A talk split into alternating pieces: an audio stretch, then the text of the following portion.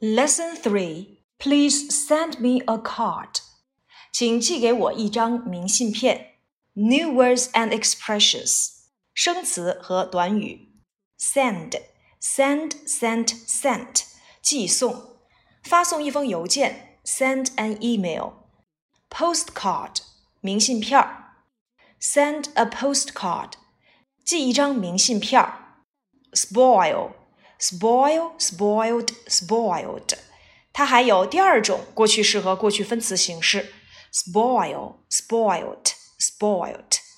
当动词讲是使索然无味、损坏。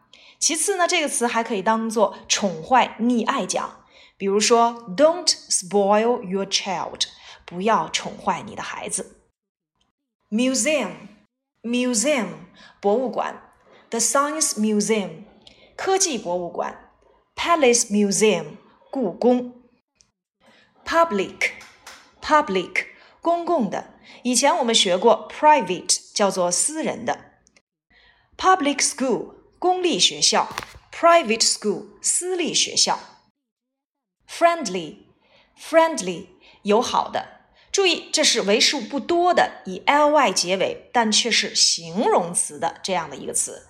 像我们学过的 lovely、ugly 这三个词呢，都是以 ly 结尾，但要注意，它们都是形容词，所以说可以放在句子当中做表语。比如说，be friendly、be lovely、be ugly。服务员、招待员，waiter、waiter，女服务员，waitress、waitress。借给，lend、lent、lent。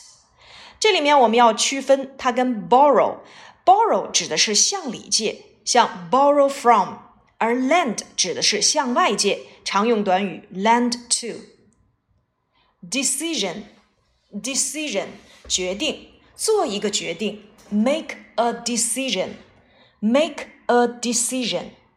整个的 whole，whole 整个世界 the whole world。single。 single 唯一的、单一的；single ticket 单程票；single card 一张卡片。好，接下来我们看正文部分。How many cards did the writer send？作者到底发了多少张卡片？Postcards always spoil my holidays。明信片总是搅得我假日不得安宁。 在这里面，我们要注意。Postcards 指的是明信片儿，本身 card 是卡片的意思，像 identity card 也就是 ID card 指的是身份证，credit card 叫做信用卡，name card 名片，scorecard 积分卡，membership card 叫做会员卡。Postcard 叫做明信片儿，我们曾经在五年级课文里面讲到过。Get well card 指的是康复卡。Always 指的是一直、总是，常用于一般现在时。Spoil 损坏，使索然无味。Spoil my holidays 损坏我的假期，破坏我的假期。其次，spoil 也可以当做动词讲，指的是宠坏、溺爱。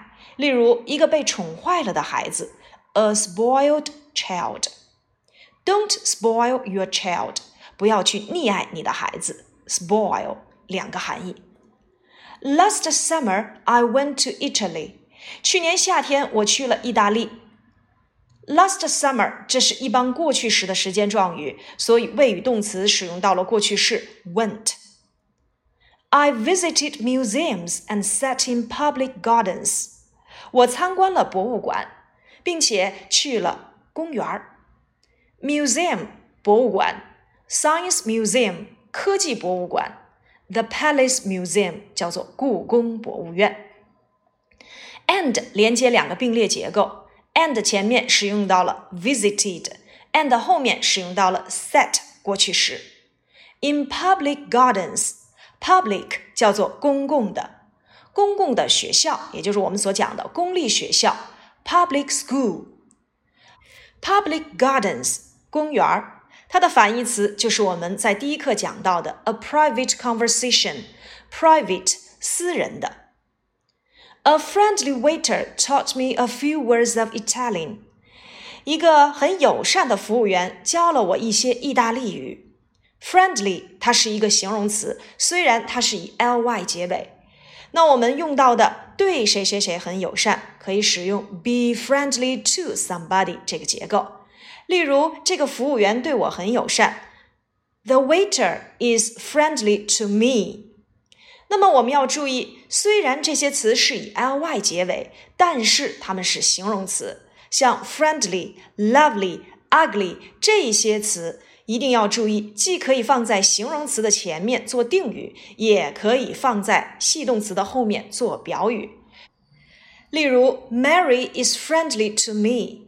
Mary 对我很友好。这里的 friendly 就是表语，而课文当中的 a friendly waiter。这里的 friendly 就是修饰后面的名词 waiter 做定语。A friendly waiter taught me a few words of Italian. Taught 它的原型是 teach，teach taught taught。A few 表示一些，英语里面表示一些用于肯定句，表示有一些。修饰可数名词要用 a few，修饰不可数名词要用 a little，表示没有多少。我们可以使用修饰可数名词的 few，修饰不可数名词的 little。Italian 在这里面指的是意大利语，意大利 Italy，意大利人，意大利语 Italian。Then he lent me a book，然后他借给了我一本书。Lent 原型 lend，我们常用到的结构就是。lend something to somebody equals to lend somebody something，借给某人某物。英语里面像这样的用法还有像 give somebody something，take somebody something，pass somebody something，等同于 give something to somebody，take something to somebody，pass something to somebody。这些词呢？在进行转换的时候，有两种表达形式。例如，给某人某物，give somebody something，就等同于 give something to somebody；借给某人某物，lend somebody something，就等同于 lend something to somebody。 所以这句话，He lent me a book，就等同于 He lent a book to me。那么在英语中，这个介词 to 我们可以翻译成给谁谁谁。当然，还有一些词，像我们所学过的，给某人买某物，buy somebody something，它等同于 buy something for somebody somebody；make somebody something 等同于 make something for somebody。那么这个 for 可以翻译成给谁谁谁，替谁谁谁，或者是为了谁谁谁。我们在记忆的时候一定要注意哪些动词的后面接 to，哪些动词的后面接 for。I read a few lines, but I didn't understand a word. 我读了几行，但是一个字儿也不懂。这里的 read 要读成过去式的发音 read。 A few lines, a few 表示一些，修饰可数名词 lines。But I didn't understand a word。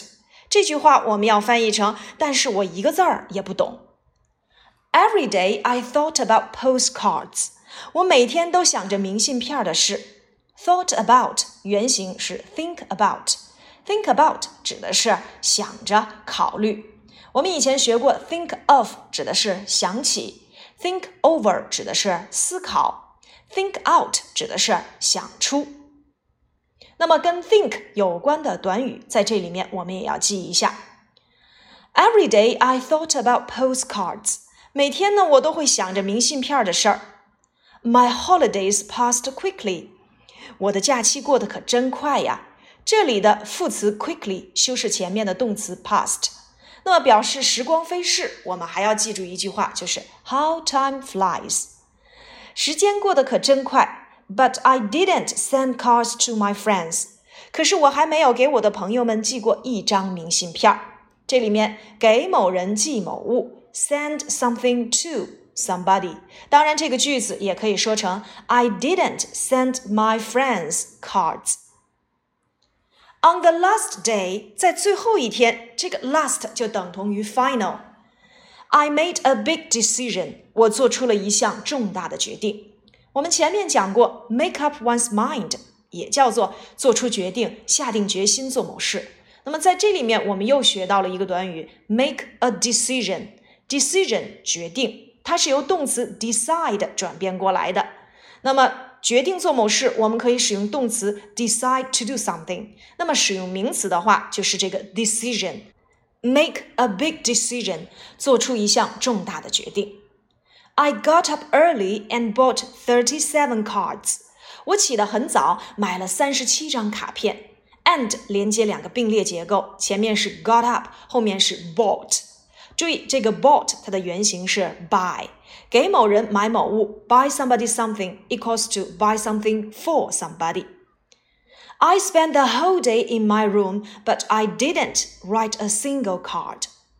我在房间里待了一整天，然而竟然连一张明信片也没写成。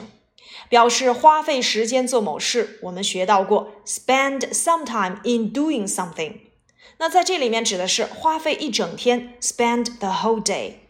表示花费我们学过 spend money on something，指的是花多少钱买某样东西。spend time in doing something 指的是花费时间做某事。如果用 cost，必须要用物做主语，而 take 的用法指的是 it takes somebody some time to do something。这个知识点呢，我们曾经在 A 册书已经讲到过了。I spent the whole day，我花费了一整天的时间。whole 表示整个的，那么常用的，呃，像我们所提到的 the whole world 叫做整个世界，the whole day 一整天，the whole class 整个班级。那么它的用法呢，就是用限定词 the 加 whole 后面再去接单数的名词。如果接复数名词的话，我们可以用一个 of，比如说 the whole of students。接单数的话，我们就可以直接 the whole 接单数名词。接复数的话，我们可以在复数名词前面加一个 of 就可以了。那么以前我们还讲过一个词叫做全部的，它是 all。那么 all 的用法呢，和它有一些不一样。比如说一整天，我们可以使用。the whole day。如果我们使用 all 的话，那我们可以使用 all day，all day。哎，通常 all 的后面接限定词，再去接单数的名词或者是复数的名词。像刚才何老师提到的整个班级 the whole class，那我也可以说成 all the class。I spent the whole day in my room. 我花费了一整天的时间在我的房间里，but I didn't write a single card. 但是我竟然连一张卡片也没有写成。Single 表示唯一的、单一的，例如 single ticket 指的是单程票。其次呢，这个词还可以当做未婚的，例如 Are you married？你结婚了吗？那我可以说 No，I'm single。不，我单身。单个的叫做 single。那么如果表示成双成对儿的，或者是成倍的，我们可以使用 double，d o u b l e，double。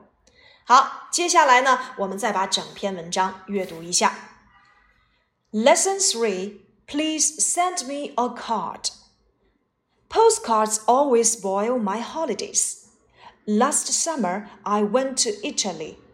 I visited museums and sat in public gardens. A friendly waiter taught me a few words of Italian. Then he lent me a book. I read a few lines but I didn't understand a word. Every day I thought about postcards. My holidays passed quickly, but I didn't send cards to my friends. On the last day, I made a big decision. I got up early and bought 37 cards. I spent the whole day in my room, but I didn't write a single card.